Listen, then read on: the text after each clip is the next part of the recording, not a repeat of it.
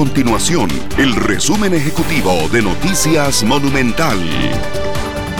Hola, mi nombre es Fernanda Romero y estas son las informaciones más importantes del día en Noticias Monumental.